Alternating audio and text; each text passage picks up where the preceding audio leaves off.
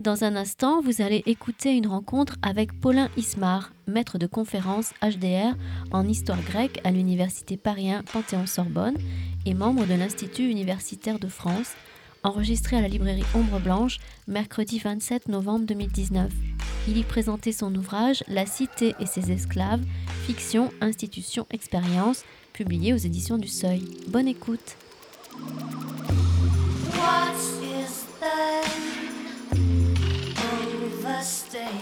Donc je voulais remercier juste Paulin Ismar d'avoir accepté notre invitation euh, à propos de son dernier livre, donc La cité et ses esclaves, aux éditions du Seuil.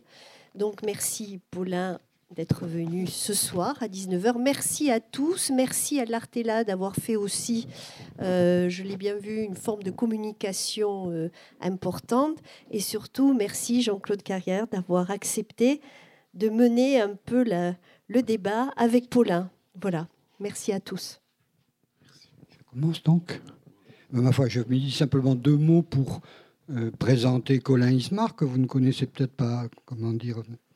Colin Ismar et, euh, Paulin, pardon, Paulin Ismar est euh, maître de conférence à l'université de Paris, enfin Panthéon-Sorbonne, et comme il appartient au laboratoire, un laboratoire Anima, auquel, que nous voyons souvent paraître, anthropologie, histoire des mondes antiques, et euh, comment dire, il a écrit en, moins de dix ans, euh, je crois que vous en êtes, Paulin, à votre quatrième tome, ils sont tous là, et bien avant celui-là.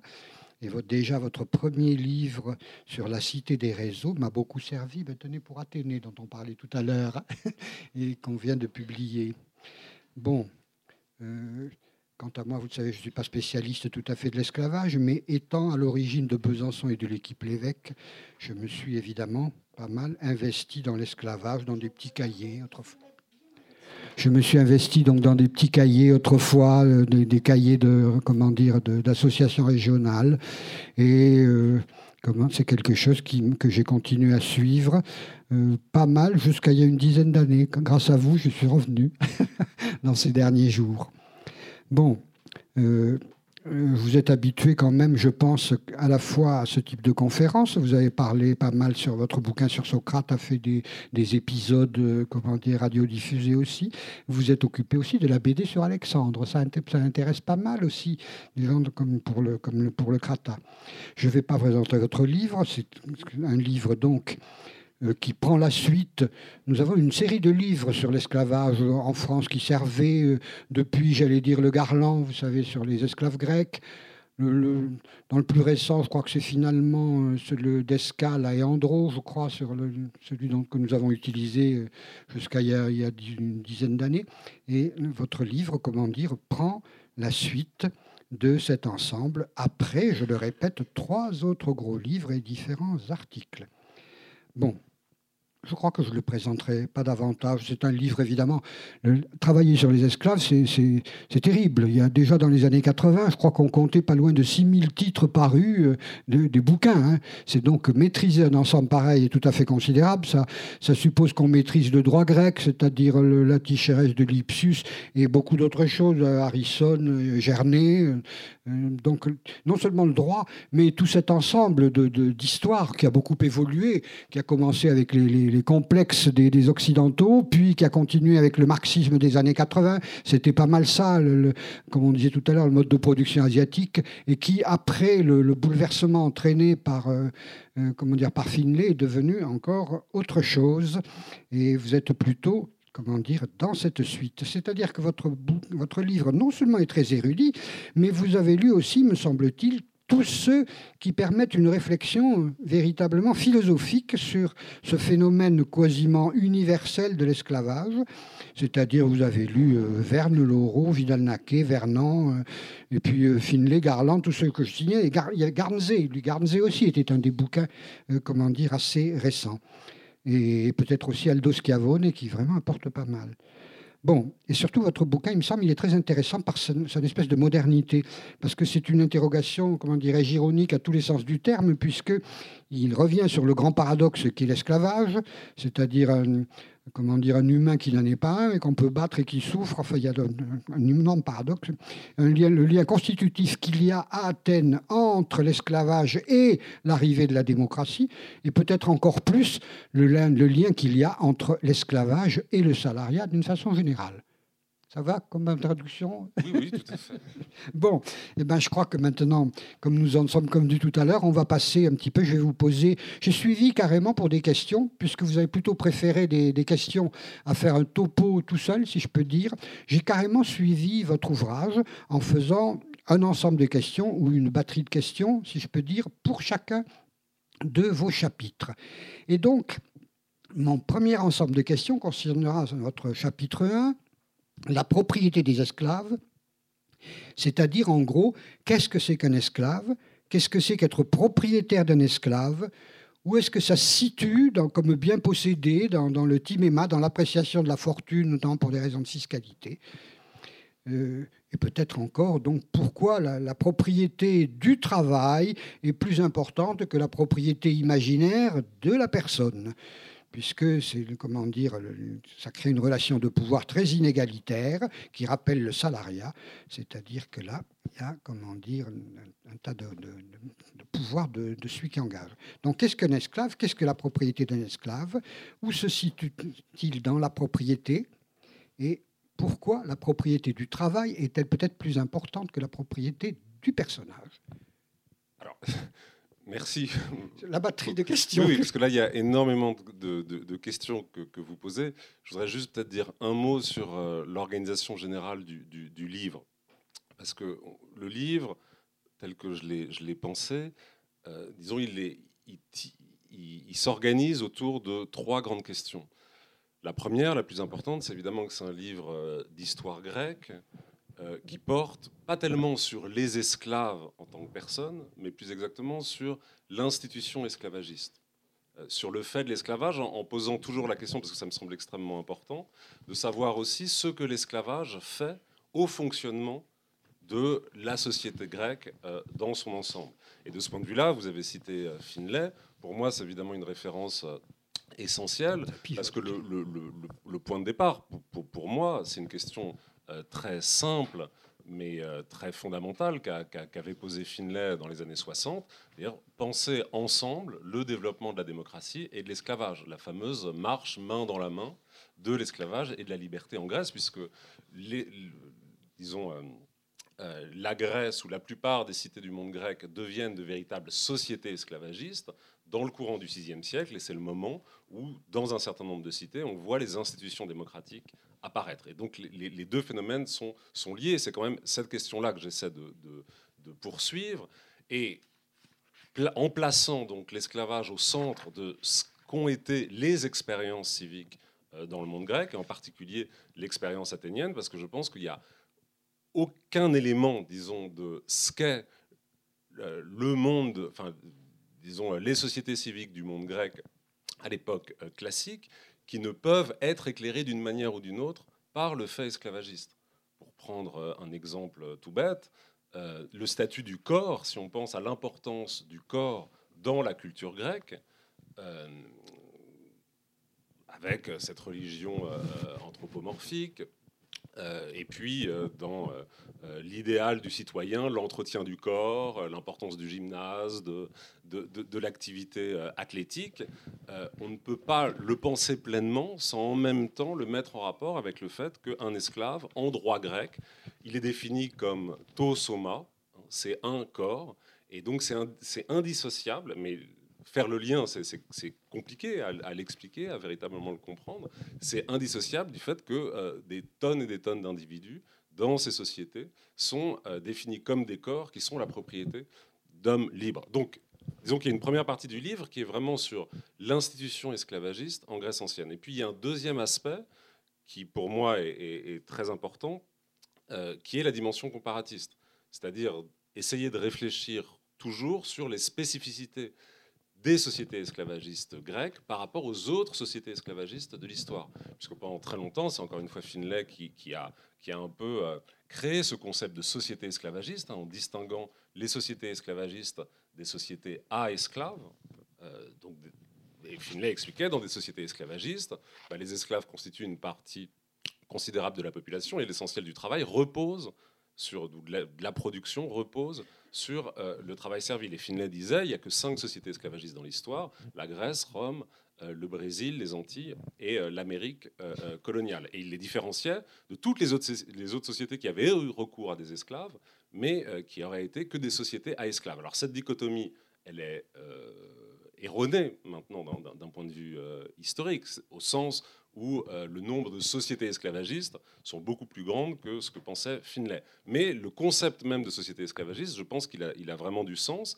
et qu'il y a de très nombreuses, disons, questions euh, ou d'interrogations qu'on peut poser à euh, l'esclavage gréco-romain à partir d'une interrogation comparatiste.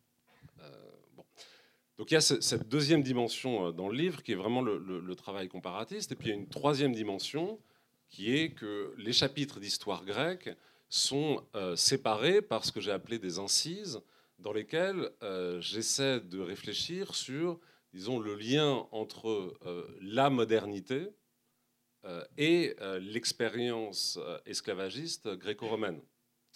alors, bon, peut-être qu'on entrera dans le détail après, parce que j'essaierai un, peu d'expliquer cela, mais la question, euh, pour la dire euh, de façon très très naïve, c'est tout simplement de dire dans la mesure où on prétend être les héritiers des Grecs et des Romains, dans quelle mesure on a aussi hérité, à travers cet héritage gréco-romain, quelque chose qui tient à euh, la structure esclavagiste de, ces sociétés.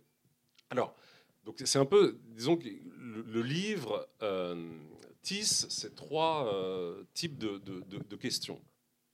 Pour répondre à, votre question donc, sur le, premier chapitre, autour de la, question de la propriété. En fait, parmi les gens qui travaillent dans une perspective comparatiste sur l'esclavage, il y a, pour le dire un peu vite, schématiquement, mais je crois que c'est vrai, il y a deux grands types de définitions de, ce qu'est l'esclavage. Il y a une définition euh, qui est la plus communément euh, partagée par les historiens, les anthropologues, qui définit l'esclavage par la propriété. Un esclave, c'est quelqu'un qui est la propriété d'un autre individu. Et c'est aujourd'hui la définition qui est valide en droit international hein, depuis, depuis 1926. Et c'est à partir de cette définition, depuis la Convention de Genève, qu'on peut aujourd'hui euh, poursuivre euh, des États ou des particuliers pour fait euh, d'esclavage. Mais des anthropologues, des historiens ont montré les limites de cette définition, parce que, en réalité, il euh, y, a de nombreux cas de figure où euh, il y a des formes de coercition extrême ou d'exploitation extrême qui ne relèvent pas d'un droit de propriété et qu'on peut qualifier d'esclavage de la même façon qu'il y a des formes de propriété sur des personnes qui peuvent exister dans de très nombreuses sociétés et qui ne relèvent pas à proprement parler euh, de l'esclavage. Et donc tous ces chercheurs insistent plutôt sur l'idée du déshonneur ou de l'exclusion fondamentale d'individus. C'est ça qui définirait l'esclavage, et en particulier de l'exclusion de la sphère de la parenté.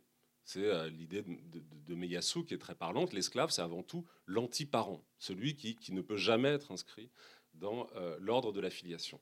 Ces deux définitions, euh, elles, comment dire, elles, ont leur sens dans, le monde grec. C'est-à-dire dans le monde grec, effectivement, si on prend des, des auteurs du IVe siècle, ils vont d'abord définir le fait esclavagiste comme le, droit de propriété qu'exerce un individu sur, euh, sur un autre. Mais la question du déshonneur et l'exclusion de la filiation est aussi euh, absolument euh, capitale. Donc d'abord, dans, ce premier chapitre, j'essaie de montrer comment se, déploie ce régime de propriété au sujet des esclaves, qui est un régime, on peut dire, quand même de, de propriété absolue, au sens où c'est un droit de propriété qui va jusqu'à la possibilité de la destruction de, euh, son propre bien, puisque euh, dans, le droit athénien de l'époque classique, il n'y a aucune procédure qui empêche euh, un esclave d'être, enfin qui, permettrait qu'on poursuive un maître pour le meurtre de, son propre esclave. Alors je ne sais pas si je réponds un peu à votre question, mais voilà, la propriété, euh, c'est effectivement quand même quelque chose d'essentiel pour essayer, dans une première approche, disons, de définir ce qu'est l'esclavage. Ça, ça, revient aussi à la question que je vous posais tout à l'heure, propriété, euh, j'allais dire propriété d'un corps, mais propriété corps ou propriété du travail Parce qu'on est dans le grand paradoxe de l'esclavage. Vous savez, Bitina, là, dans Hérondas, qui, comment dire, qui, elle couche avec son esclave, Ventru, mais il la trompe avec la voisine. Alors, du coup, elle a dit Oh, moi, on m'avait bien dit que les esclaves n'étaient pas des hommes. C'est quand même marrant d'ailleurs au passage. Et, mais, euh, du coup, elle l'envoie se faire fouetter elle-même, mille coups. C'est-à-dire qu'on est en plein dans le paradoxe de, la, possession de l'esclave. À la fois, c'est un objet, c'est un, c'est un celui-là, par exemple, mais en même temps, comment dire, on l'envoie se faire fouetter, c'est-à-dire que c'est un homme euh, châtié, si je peux dire. Donc, est-ce que c'est pas justement le travail dans ce cas-là, la possession du travail, exactement comme chez un salarié qui crée un esclave? Non, non, je, non, quand même. Le, le fait essentiel de l'esclavage, c'est justement que le corps et le travail ne sont pas séparés. C'est-à-dire que le droit de propriété s'exerce indistinctement sur tous les aspects de la personne, sans qu'on puisse dissocier à l'intérieur de cette personne ce qui est son corps et ce qui est euh, sa force de travail. Alors après, ça ne veut pas dire, parce que ça j'insiste beaucoup là-dessus, que c'est pas à l'intérieur de la structure esclavagiste. Je pense que c'est à l'intérieur de la structure esclavagiste, mais c'est ce que, ce que Yann Thomas en particulier avait montré, que euh, à travers une procédure bien spécifique, qui est le louage d'esclaves, la location d'esclaves, qui en fait est un phénomène massif dans les sociétés euh, anciennes, que quelque chose comme le travail comme définition abstraite, marchandise, qui est donc qu'on peut séparer d'un corps et, qu'on peut mettre sur un marché, c'est à l'intérieur de l'esclavage, dans le cadre du louage d'esclaves, que pour la première fois, le travail comme catégorie abstraite a été conceptualisé. Ça, ça me semble extrêmement important. Mais l'esclavage le, en tant que tel, c'est quand même l'indistinction du corps euh, et du travail. Alors après, qu'on que, reconnaisse l'humanité des esclaves tout en les considérant comme des biens, il n'y a pas un moment où, dans la pensée antique, euh, ça fait le grand paradoxe. On se situe sur, sur, des niveaux qui sont totalement euh, différents, de la, même manière que, que toute la pensée euh, antique, que ce soit les, philosophes grecs du 5e, 4e ou les, les, juristes romains de la fin de l'Empire, ils posent comme une évidence l'égalité naturelle des êtres humains. Il n'y a, a, absolument aucun doute euh, pour eux euh, là-dessus. Après, tout, après tout, ce, qui est, ce, qui est, vraiment particulier, je pense que ce qui fait coupure avec euh, notre modernité, c'est que pour eux, cette égalité naturelle ne fonde pas des droits, ne peut pas être à l'origine des droits. Donc, il y a l'idée d'une supériorité du droit positif, du droit tel qu'il existe dans, dans, dans, les cités ou dans, dans, ces sociétés, par rapport à ce qui présente quand même, en tout cas les juristes romains, comme un droit naturel dans lequel les individus peuvent être euh, égaux. Mais en tout cas, la, voilà, l'égalité du genre humain d'un côté euh, et le fait qu'un esclave, tout en étant la propriété de quelqu'un, est bien reconnu comme étant un homme, euh, ou une femme, c'est pas un problème. Il n'y a pas de contradiction. Mais le problème avec le salarié n'est-il pas justement que l'esclave, comment dire, le, salarié qui par contrat entre soi-disant hommes libres vend son travail, il le vend à quelqu'un qui va lui imposer des cadences, des horaires, etc. C'est-à-dire que ce, qui est, ce qui est en apparence un contrat entre deux hommes libres et égaux finit par être finalement un contrat entre quelqu'un qui, d'une certaine façon, en vendant son travail, s'est vendu aussi et est obligé de se soumettre à, comment dire, à des choses qui, qui le rapprochent de, de l'esclavage.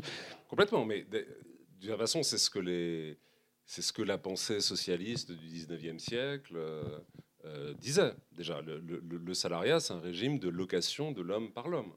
Euh, moi, ce que j'essaie de montrer dans le livre, mais c'est un peu, c'est une hypothèse, un peu, disons, à, à, à grande enjambée, c'est de montrer que les catégories juridiques euh, du monde gréco-romain, en particulier concernant, je le répète, la location de l'esclave, euh, ont d'une certaine façon euh, traversé l'histoire et sont en partie à l'origine du contrat de travail moderne tel qu'il s'élabore à la fin du XIXe siècle. En fait, il y a une catégorie juridique romaine qui est la locatio operarum, par laquelle, et qui est particulière, en fait, les juristes romains réfléchissent à cette catégorie dans une situation bien spécifique, qui est celle du louage d'esclaves.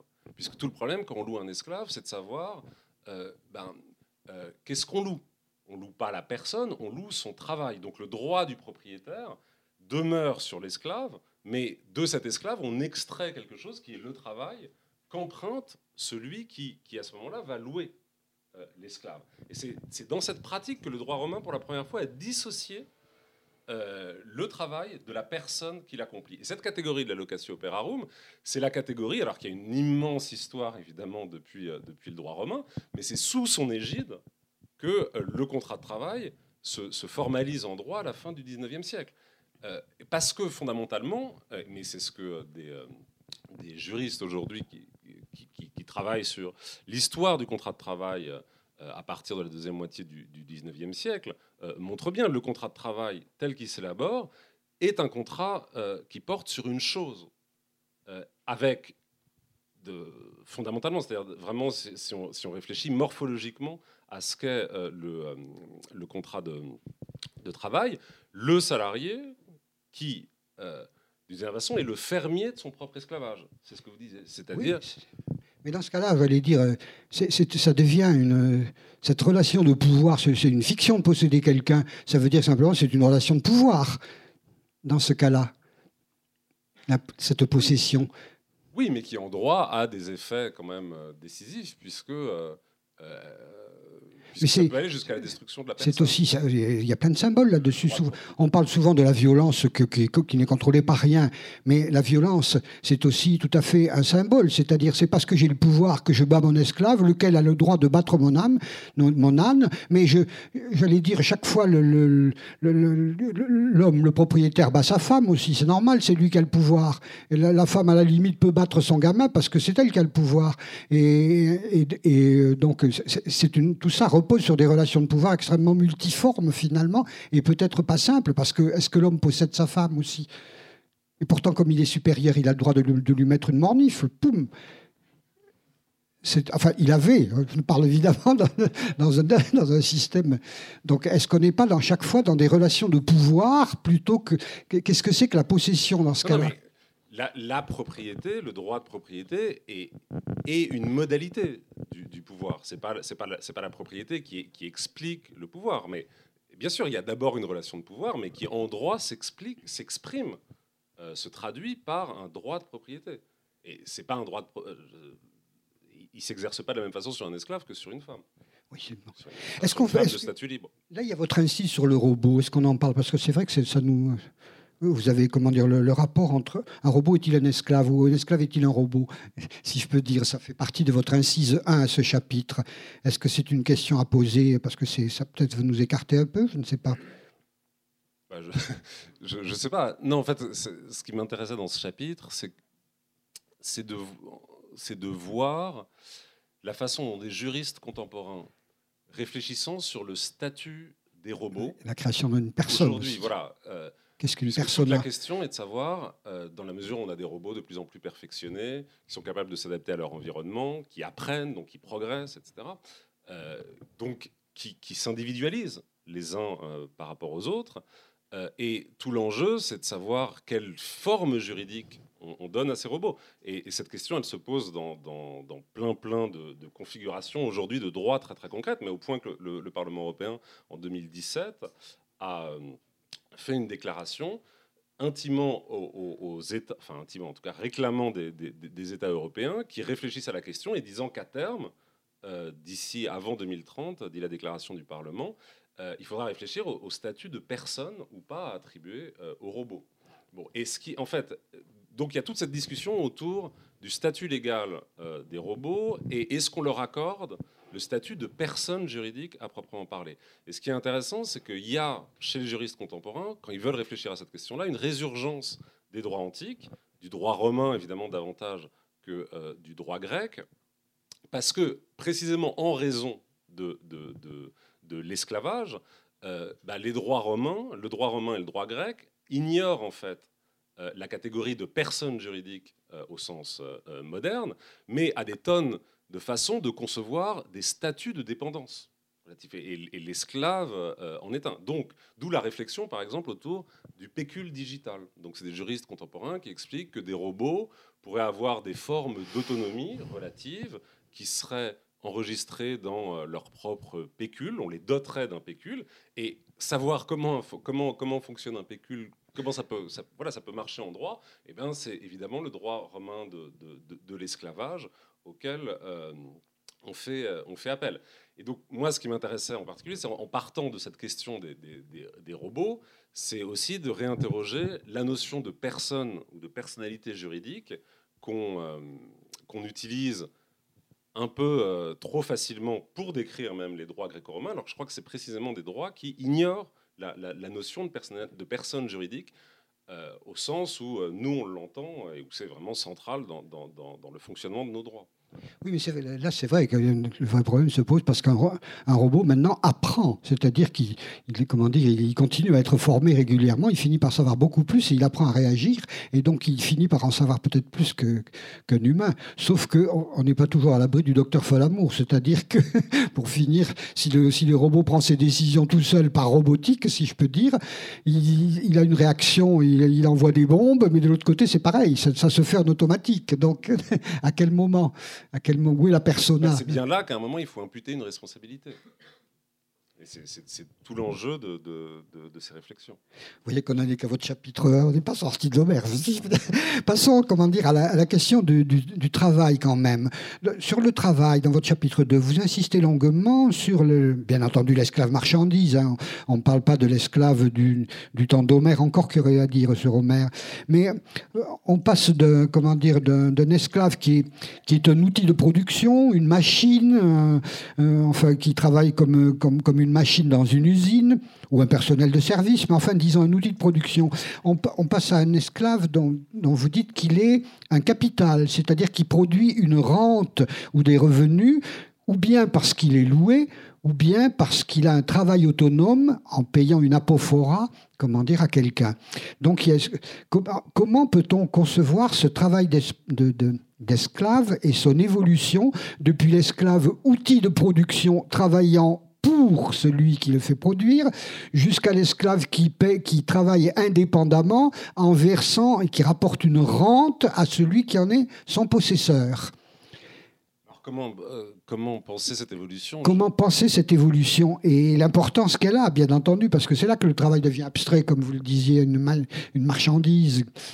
Alors, ce qui est sûr, c'est que, c'est que, en tout cas, on le voit très bien dans les, dans, dans les sociétés grecques de l'époque classique et hellénistique, il y a disons, trois grandes formes d'organisation du travail euh, servile. Il y a évidemment les esclaves qui travaillent directement, que vous mentionnez, sous les ordres de leur maître, donc on est sous un régime d'exploitation directe, mais une des grandes originalités des sociétés euh, grecques, mais, mais, aussi romaines, c'est le développement de types d'exploitation, de régimes d'exploitation qu'on peut dire indirects, au sens où l'esclave, effectivement, sert à produire une rente. C'est un capital qui sert à fournir une rente régulière à son maître. Donc c'est le louage d'esclaves, mais qui concerne vraiment une, masse considérable de, de, types de travaux. toutes les mines, euh, les mines, les mines à Athènes au IVe siècle, ce sont des dizaines de milliers d'esclaves. Tout le régime de la prostitution, qui est une composante absolument massive de, l'esclavage et de l'esclavage féminin en particulier, repose euh, sur le principe du, louage euh, d'esclaves. Hein. c'est un type d'organisation un peu compliqué. comment à l'acte, à, la, journée, à, 15, 15, jours, un mois eh ben, C'est contradictoire. Alors, dans, si on prend les, les, papyrus de l'Égypte de l'Agide, euh, on a surtout des, des, actes de location des prostituées à la semaine ou au mois. dans l'Athènes de l'époque classique, on a l'impression, mais c'est, n'est pas très clair, qu'il y a aussi des, de la location à l'acte.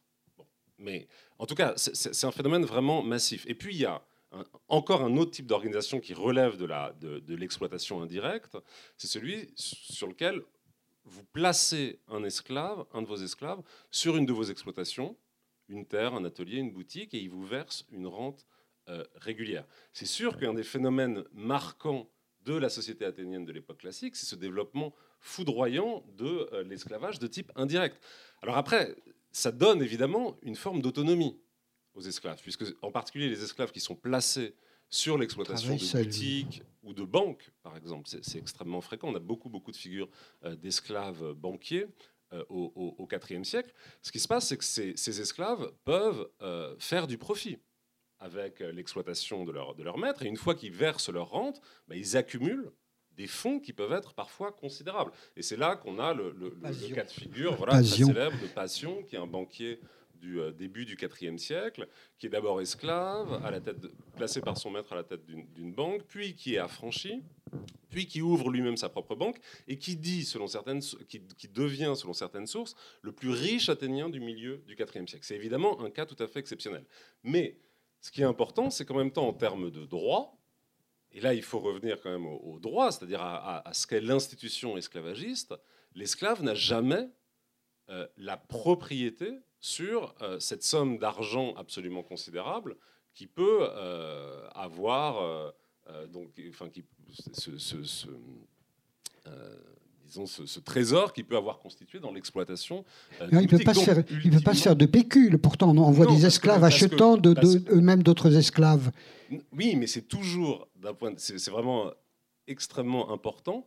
C'est toujours en dernière instance le maître qui possède euh, l'ensemble des biens. Donc il y a toujours évidemment une, très grande vulnérabilité, une très grande euh, précarité sur euh, cet argent ou parfois même ces petites fortunes que les esclaves peuvent contrôler. Et de ce point de vue-là, en Grèce ancienne, il n'existe rien qui s'apparente au pécule tel qu'il va exister en, droit romain.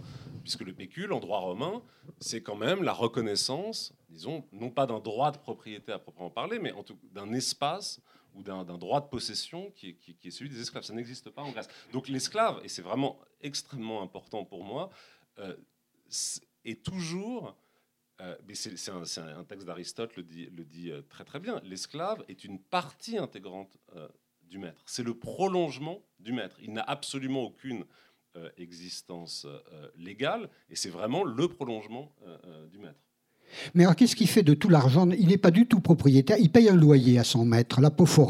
Il, a une autonomie gestionnaire. Il tient la banque, il tient la boutique, il tient la boucherie. Il, il son maître. Mais tout ce qu'il gagne en plus ne lui appartient en principe donc pas. Que, se passe-t-il si le maître veut le récupérer? Mais Si le maître veut le récupérer, il le récupère. Après, on entre dans quelque chose sur lequel les, les, textes sont très peu euh, euh, explicites, sur lesquels ils sont très peu éloquents, c'est qu'il y a quand même un rapport de force entre le maître euh, et l'esclave. On peut imaginer que euh, la rente que verse l'esclave à son maître peut se renégocier régulièrement. Bon, mais et puis ce qu'on voit quand même assez souvent, c'est des esclaves qui, avec cet argent, achètent leur liberté à leur maître. mais pourquoi l'achètent puisque le maître en est maître de, de l'argent qu'ils ont en plus? Ah oui, non, non mais c'est informel c'est informel, puisque dans les actes formellement dont on dispose, on voit jamais un, esclave ne peut pas contracter avec son propre maître.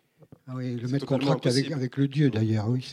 C'est toujours par l'intermédiaire d'une divinité, etc. Donc, voilà ce qu'il ce qui peut faire éventuellement avec cette. Euh, euh, quand je dis que c'est par l'intermédiaire d'une divinité, c'est parce que on a. Euh, c'est parmi les plus beaux documents épigraphiques, c'est les plus belles inscriptions du monde grec qui existent. On a, sur une période d'à peu près un siècle, un peu plus de 1200 actes d'affranchissement dans le sanctuaire de Delphes, dans lesquels on voit un maître contracté avec le dieu, avec Apollon euh, euh, lui-même. Et ce sur quoi euh, il contracte, c'est qu'il vend, le il vend son esclave au dieu. Et c'est comme ça que l'esclave devient libre.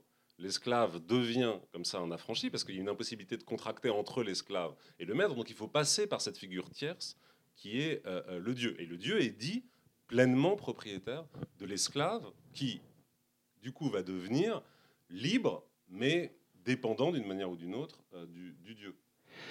Alors, euh, encore une question sur ce point, la fiscalité ou l'intervention de l'État. Vous, vous preniez l'exemple de la prostitution, mais sur les pornéias, sur les bordels, la cité d'Athènes lève un, impôt. Dans quelle mesure elle intervient? Elle intervient aussi quelquefois de manière tatillonne quand on loue des, joueuses de flûte, à tous les sens du terme, si je peux dire, pour finir une soirée. Euh, comment, là aussi, euh, comment dire, comment, pourquoi l'État fabrique-t-il une, comment dire, une, une juridiction si minutieuse pour régler le cas des joueuses de flûte qu'on loue euh, dans une soirée Quelle est l'intervention de l'État d'une façon générale et de la fiscalité là-dedans? Pourquoi enfin, C'est considéré de toute façon comme parfaitement euh, licite. Euh, l'allocation d'un esclave. Mais pourquoi l'État, par exemple, interdit-il qu'on paye trop cher pour les... Comme, comme la plupart des échanges, enfin comme une grande partie des échanges dans la cité, il y a une fiscalité qui peut être très très précise.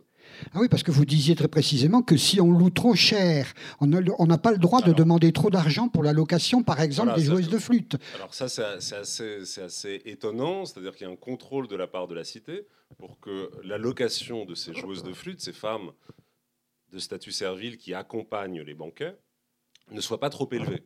Parce que d'une certaine façon, c'est un droit démocratique.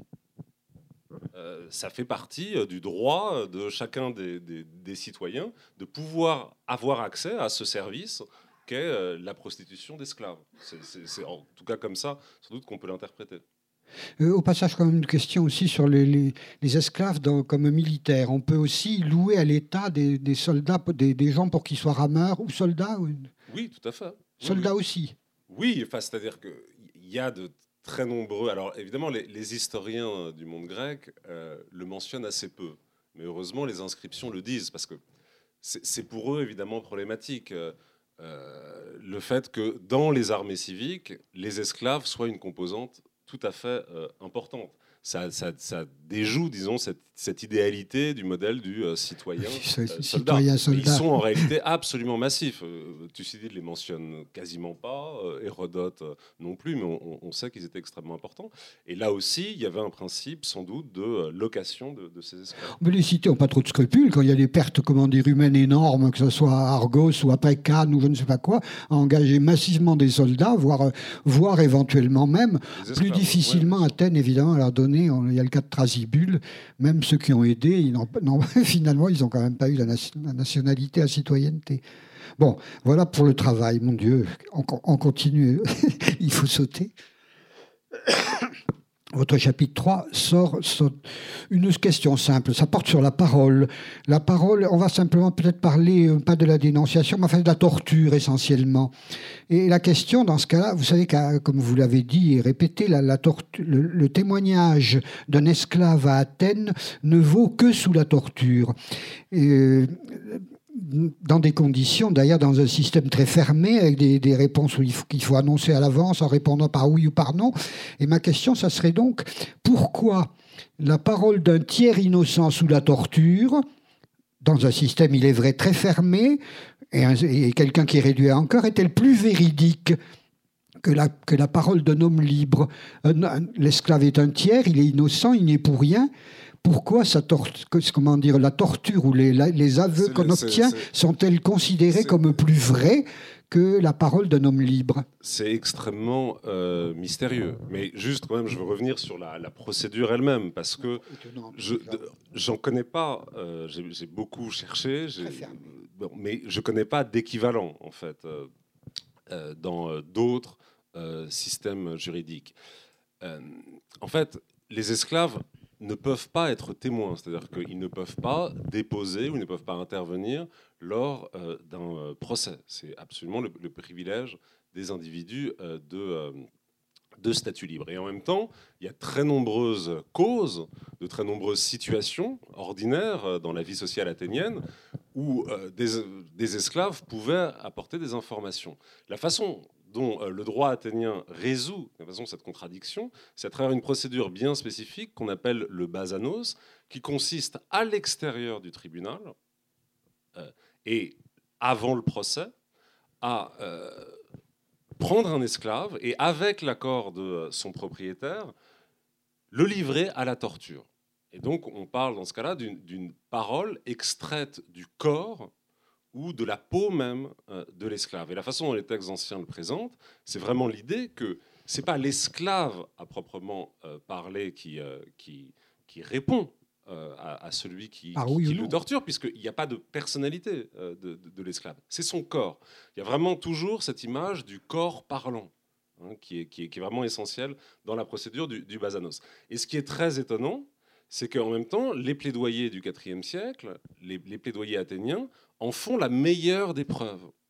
Ils disent que c'est une preuve largement supérieure à tout ce que peuvent raconter des citoyens lors, euh, de n'importe quel procès. Et même il y a un passage de Lycurgue dans lequel Lycurgue dit c'est la preuve la plus démocratique qu'on puisse euh, euh, fournir. C'est vraiment, en fait, euh, extrêmement, extrêmement étrange. est-ce que le caractère fermé joue un rôle? Parce que vous soulignez beaucoup qu'il faut dire, il faut dire à l'avance les questions et l'esclave ne peut répondre que par oui ou non. Voilà, la façon dont ça se passe, c'est qu'en fait, c'est un questionnaire fermé. On dit à l'esclave est-ce qu'il s'est passé ci, est-ce qu'il s'est passé ça, et l'esclave ne peut répondre que par oui ou par non.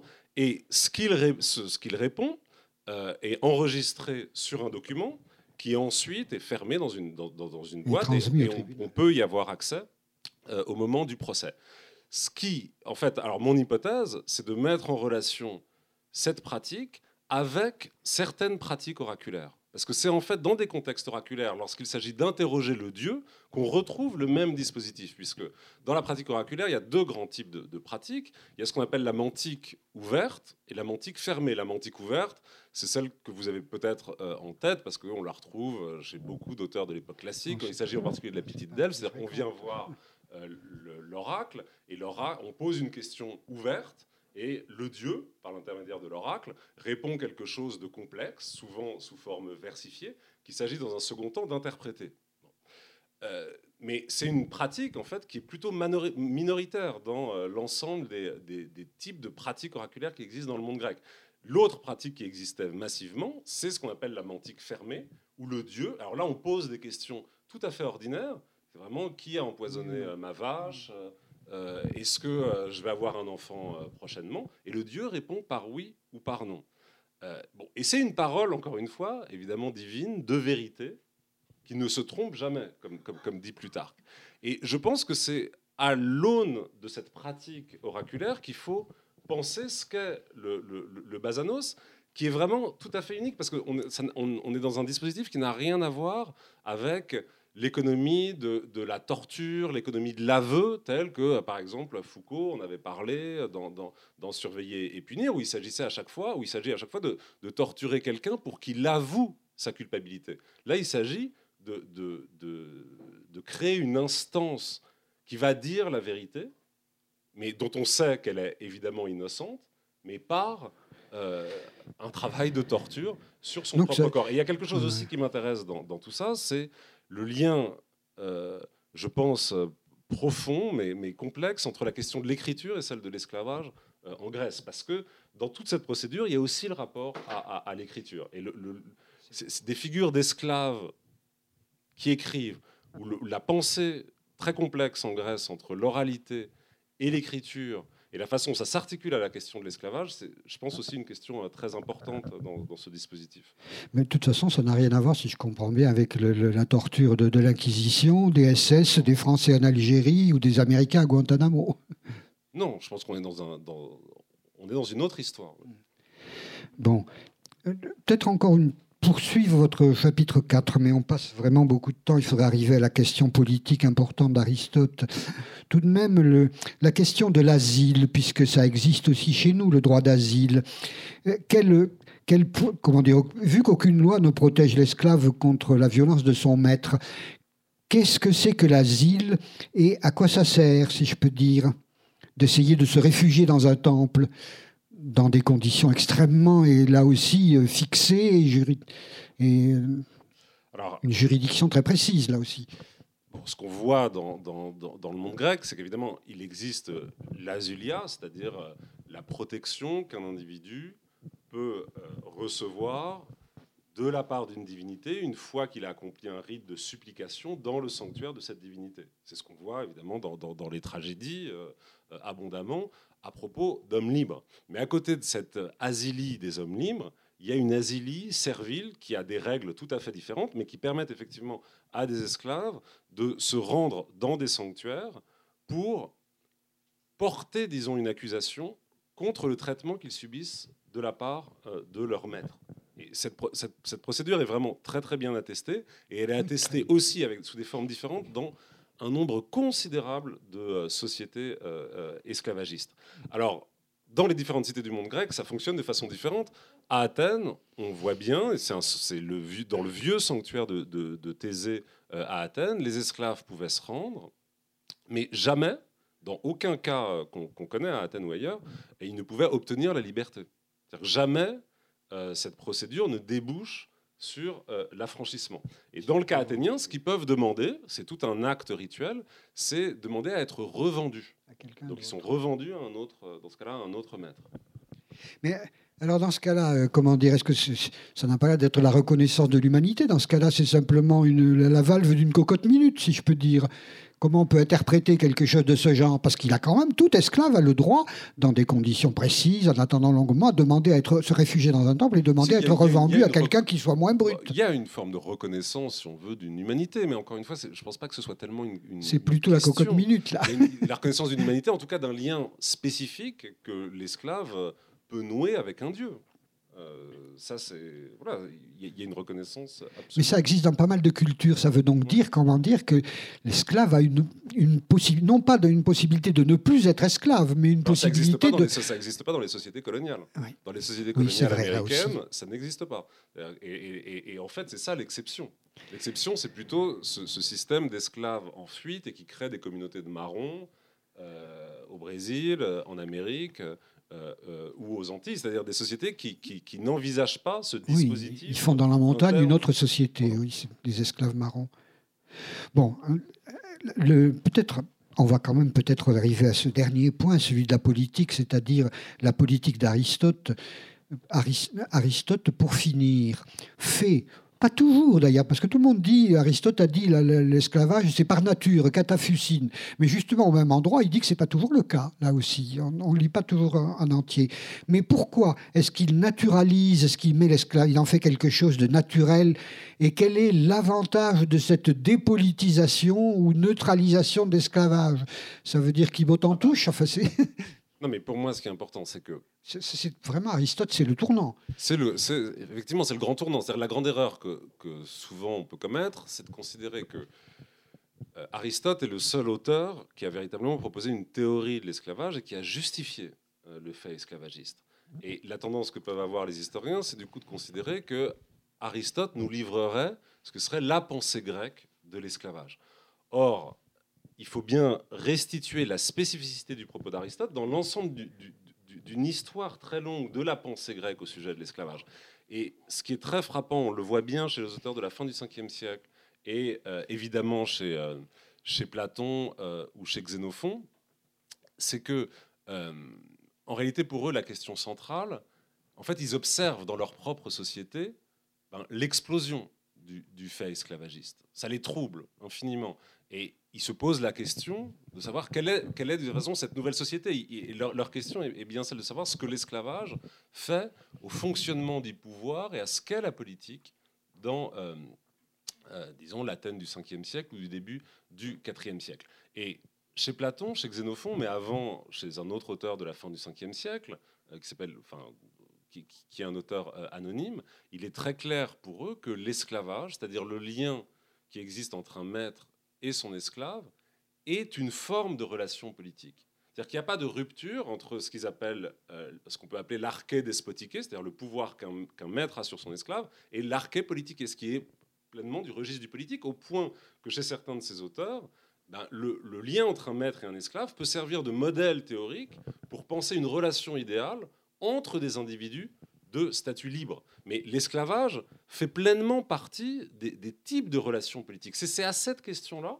et seulement, enfin en tout cas principalement à cette question-là, que Aristote répond dans le premier livre de, la politique, puisque Aristote dit bien que euh, l'esclavage, et justifie l'esclavage catafucine, en, nature, il y, a des, il y, a des, individus qui sont esclaves par nature, au sens où le lien qui existe entre un maître et un esclave n'est pas de nature politique. Il est ontologiquement de nature différente que tout type de lien que peuvent avoir entre eux des individus de statut libre. Et de ce point de vue-là, Aristote pose, mais à mon avis, je pense quelque chose qui est, euh, j'insiste un peu dans le livre, euh, qui est fondamental ensuite dans l'histoire de la philosophie politique, c'est-à-dire l'exclusion de la question de l'esclavage des figures ou des formes de la politique. La politique commence à partir du moment où euh, la question de l'esclavage, de toute façon, est, placée de côté ou, elle est, euh, on pourrait dire, euh, refoulée.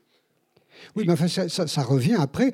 Si je peux dire, le crime d'Aristote, c'est qu'on le retrouve dans la controverse de Valladolid en 1750, dans la controverse de Philadelphie en 1776, et, même dans la, dans la Révolution française, c'est quand Barnave et le lobby des îles ont perdu la bataille du droit naturel, que pour une fois et pour pas longtemps, les révolutionnaires suppriment l'esclavage.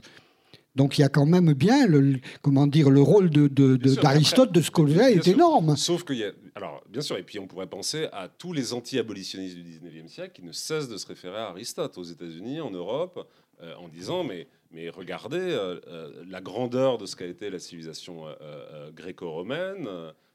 Bah, c'est payé du prix de l'esclavage. Et à chaque fois, on utilise le premier livre de la politique d'Aristote pour justifier l'esclavage pendant toute la fin du XVIIIe et, et tout le courant du XIXe siècle. Après, dans cette histoire-là, il y a une racialisation de la pensée d'Aristote. Alors que le, terme de fusil chez Aristote est beaucoup plus complexe. On peut, on peut, il n'y a pas de pensée de l'esclavage en termes de race dans l'Antiquité. Jamais, absolument jamais. On peut, on peut, enfin, sauf si on considère que, euh, euh, le, que, bien sûr, il existe dans l'Antiquité euh, des propos, euh, une forme de xénophobie ou des propos négatifs sur telle ou telle culture, etc. Mais une justification de l'esclavage qui serait fondée sur, sur quelque chose. Non, mais c'est pas des races, mais c'est quand même une infériorité. C'est quand même une Il y a des hommes et il y a des singes, si je peux dire. C'est bien ça le, truc naturel quand même. C'est bien sûr, c'est pas c'est pas parce qu'on est noir qu'on est esclave, mais c'est parce qu'on est un inférieur d'une certaine façon. Il l'a bien il l'a bien affirmé nettement. Sur quelle base? C'était un postulat quand même. Comment pouvait-on dire Juste après, alors c'est le point, disons, parce que c'est le point le plus problématique dans, dans, le, le cataphusine d'Aristote, parce que c'est une expression qui même a plusieurs dimensions dans, dans, la pensée d'Aristote. Et Aristote lui-même est très embêté quand il va jusqu'au bout de son raisonnement, parce qu'il est bien obligé de reconnaître que bah, très souvent... On est capturé par des esclaves très souvent, pris à la guerre. Il y, a des esclaves qui, euh, qui, qui, qui l'ont été... Euh, évidemment malgré eux, alors que naturellement, ils n'étaient pas destinés à être esclaves. Donc, mais en tout cas, euh, il n'y a, pas de conception racialiste de, de, l'esclavage dans, dans, l'Antiquité. Et on ne peut pas s'appuyer sur Aristote pour ensuite le, fonder. Enfin, il y, a eu une grande torsion, disons, de la pensée d'Aristote à partir du 15e, 16e siècle. Mais qu'est-ce que c'est pas aussi quelque chose, comment dire, d'extrêmement moderne? Comme vous disiez vous-même, Xénophon ou Platon disent que la relation de commandement est la même, que ça soit dans la famille, dans, dans l'armée, euh, c'est partout la même. Et évidemment, Aristote répond pas du tout. La relation de commandement avec des hommes libres n'est pas de celle qu'on a avec des esclaves, elle est différente. C'est-à-dire que là, moi, il y a des moments où je me demande s'il voulait que le, si le new management, c'est pas justement une façon de, de, gérer des gens qui ne sont pas véritablement vos égaux. C'est-à-dire, à ce moment-là, vous, vous, les infantilisez, vous avez des droits sur eux, parce que vous êtes le, le principal du collège ou qui que ce soit. Mais enfin, ça veut dire qu'il y aurait à ce moment-là deux de, de et de discours différents, c'est-à-dire un, discours de citoyen parlant aux autres citoyens et un discours de, de, de patron ou de directeur parlant à des gens qui sont des subordonnés. Est-ce que est-ce que c'est pas ça qui fonde aussi Aristote en différenciant, j'allais dire, le, la basiliquée, ah la basiliquée épistémelle, qui, qui, est applicable à tout, mais qui n'est pas applicable aux esclaves parce que cela, on leur commande. C'est et il crée une despotiquée épistémée. Il parle d'une despotiquée Il y a un savoir pour, parler, pour mener les esclaves. C'est, est-ce que c'est ça le new management, si je peux dire, des esclaves? Alors ça, je ne sais pas. Je sais pas si je vous suivrai. Euh, c'est vrai. Euh, parce qu'en plus, dans le New Management, on pourrait dire que, au contraire, c'est fondé sur l'incitation à la liberté. Euh, non mais fausse liberté, non non mais fausse liberté, etc. Mais ça, on, peut être tout à fait d'accord. Mais je pense, enfin, je, le, rapprochement, je suis pas sûr de le. À un moment, vous dénoncez la métaphore, et là, je ne sais pas si on tombe pas dans la métaphore, vous savez, de, de, de celui qui est le, le celui qui dirige, enfin celui qui est le pilote, celui qui est le pilote, mais aussi le premier de cordée. Enfin, les métaphores, c'est vachement dangereux, si je peux dire, parce que ça dit, plus que ça veut dire. Bon. Est-ce que là-dedans, quand même, il ne faudrait pas revenir dans ce que vous disiez vous-même, c'est-à-dire que, euh, comment dire, le, l'esclavage et notamment l'esclavage économique, ça a une histoire. C'est pas pareil peut-être au temps d'Homère, c'est pas pareil au temps de l'esclavage marchandise, et c'est peut-être pas du. Ça commence à évoluer.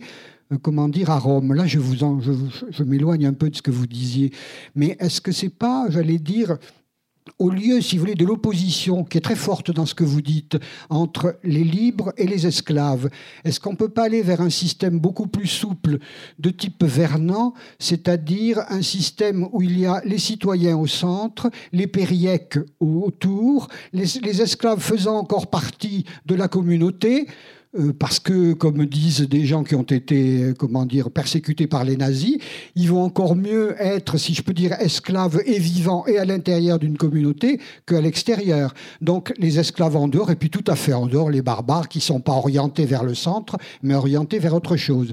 C'est-à-dire que là, c'est plutôt une objection. Vous, avez beaucoup, euh, comment dire, dans votre livre, insisté sur l'opposition des hommes ou des libres. Est-ce que c'est pas quelque chose de plus compliqué, la cité grecque, justement, avec ces cités, avec ceux qui sont de plein droit, puis ceux qui ont moins de droits, puis ceux qui ont plus de droits du tout, et ceux qui sont à l'extérieur. Non, je ne crois pas. là, je suis vernantien parce que c'est l'idée de Vernant que je vous donne. Ce que vous dites, ce que vous décrivez, c'est valable pour, euh, pour Sparte. Enfin, quand vous parlez des périèques, etc. Mais les métèques, disons les, les, citoyens, les métèques qui ont déjà moins de droits, les esclaves qui n'en ont plus du tout. Non, non, moi je pense que, comment dire, la, la, la façon dont, euh, dont les Grecs eux-mêmes pensent ce qu'est une cité et ce qu'est une, communauté euh, d'individus, c'est d'abord à partir de, cette, de cet acte de distinction, de séparation et de relégation qui est fondamental. Et euh, c'est-à-dire que esclaves et libres ne font pas société, n'appartiennent pas à la même société donc on pas, on est dans un cadre de ce point de vue-là intellectuel, euh, théorique, euh, symbolique, qui n'a rien à voir avec euh, des sociétés d'ancien régime, qui d'une certaine façon, on, pourrait dire, pour le dire très très vite, que sont des, sociétés inclusives et hiérarchiques, au sens où chacun, quel que soit son statut, a une place bien ordonnée dans un système hiérarchique. C'est pas du tout comme ça que euh, les Grecs, euh, dans, toute, la, dans toute la, pensée politique grecque de l'époque classique, mais je pense que c'est, on, touche vraiment quelque chose de, fondamental de la façon dont, fonctionnent euh, les cités, c'est d'abord, il y a un acte de séparation qui définit la communauté des ayants droit, la communauté de, de ceux qui peuvent prendre la parole, qui peuvent avoir accès à la terre. Et ensuite, il y, en a qui sont extérieurs. Mais ce n'est pas la même société. Il n'y a pas de terme en grec pour, pour dire ce que serait une société qui inclurait ces, deux, euh, qui inclurait ces deux, ces deux parties d'une même population. Il n'y a pas tout de même une sorte de droit coutumier non écrit. Là, c'est ce que j'allais dire, c'est très bête, mais l'esclave, comment dire, quand il est dans sa, dans sa familia, il, a, il peut quand même avoir euh, une épouse, des enfants. Il est évidemment toujours soumis à cette pression émotionnelle qui fait que du jour au lendemain, on va le battre d'abord et éventuellement le vendre ailleurs et le séparer de tout ce qu'il aime. Ça, c'est... Mais est-ce que dans une sorte de droit coutumier, il ne se passe pas autre chose dans la réalité? Peut-être, mais peut-être, mais encore une fois, les sources anciennes ne disent à peu près rien vraiment très très peu de choses. Jamais les dans non, non, mais, non, mais, non, mais ils ne disent à peu près rien des familles euh, euh, d'esclaves. Et de toute façon, il faut quand même revenir à ça, en droit, ça n'existe pas. Il n'y a pas de reconnaissance d'un lien euh, s'apparentant au mariage entre deux esclaves, ni évidemment d'un lien de filiation possible entre un esclave et ses enfants. Les enfants de l'esclave appartiennent évidemment intégralement au maître. Et par ailleurs, on a quand même de très très nombreux textes euh, de l'époque classique qui insistent, parce que je pense que c'est quand même une des grandes particularités aussi par rapport aux sociétés euh, coloniales euh, d'ancien régime, qui insistent sur le soin que doit prendre un maître à avoir des esclaves de différentes origines et de recourir ah, au marché. C'est Platon qui le dit là. de recourir au marché davantage que sur la reproduction de, de ses propres esclaves. Et on est dans un système de toute façon où comparativement à de très nombreuses autres sociétés esclavagistes, les esclaves sont très peu chers parce que euh, on est dans un monde euh, en guerre euh, perpétuelle, donc les, stocks d'esclaves se renouvellent en fait très très régulièrement. Les prix sont extrêmement extrêmement bas et la reproduction de la population servile, elle se fait bien davantage sur l'achat ou l'entrée de nouveaux individus dans le statut d'esclave que sur la reproduction des esclaves Mais à l'intérieur des. Attends- des attendez quand même. Sur- le prix des esclaves, le prix des esclaves dans- Homère, une, une- une femme vaut quatre bœufs. Mais dans, le- dans, le prix- dans les hermocopides, c'est quand même la moyenne, c'est 170 drachmes. Les esclaves, les, les- les esclaves, la, la moyenne des esclaves vendus, les mineurs du IVe siècle, c'est aussi 170 drachmes. Si une drachme est le revenu d'un ouvrier pour un jour, ça fait quand même assez cher pour les esclaves. Enfin, Et après, on parle de centaines de milliers de cestes pour les jolies filles ou pour les spécialistes, les orfèvres, les bijoutiers, les- ils, sont achetés très très cher. C'est-à-dire que finalement, l'esclave qu'on n'est pas si bon marché que ça. Ah non, non, euh, enfin, quand. 170 drachmes, mais non, est-ce que c'est 170, j'allais sûr. dire, journées d'ouvriers? Oui, oui, oui, tout à fait. Mais, mais sur, sur, sur la stèle, il y a des prix qui sont extrêmement différents. On, on est de Ah bon, on peut avoir 10. des, esclaves à de 3 prix. sous. Il y en a qui sont nuls et pas, pas mal foutus, bien sûr. Oui, mais comparativement, quand on prend tous les prix d'esclaves, hein, je vous assure que c'est des prix très bas. Vraiment très bas. Mais c'est bien la moyenne, pourtant, pour les hermocopides. Dans l'inscription des hermocopides, la moyenne des prix des esclaves, c'est 170. Oui, mais sur les hermocopides, on a, on a, euh, on a 20 prix. On a à peu près 20 Ah oui. Oui, c'est vrai que quand on met un million de Gaulois en esclavage, ça fait baisser, le- ça fait baisser les tarifs. Merci beaucoup, Paulin Ismar. Merci à vous.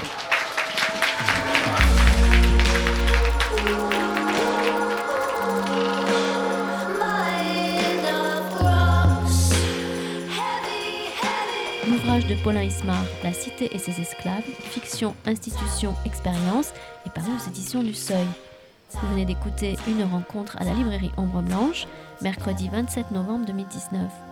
Paulin Ismar est aussi l'auteur de L'événement Socrate chez Flammarion en 2013, prix du livre d'histoire du Sénat, et de La démocratie contre les experts, les esclaves publics en Grèce ancienne, publié au Seuil Édition en 2015, et prix des rendez-vous de l'histoire de Blois, et prix François Millepierre de l'Académie française.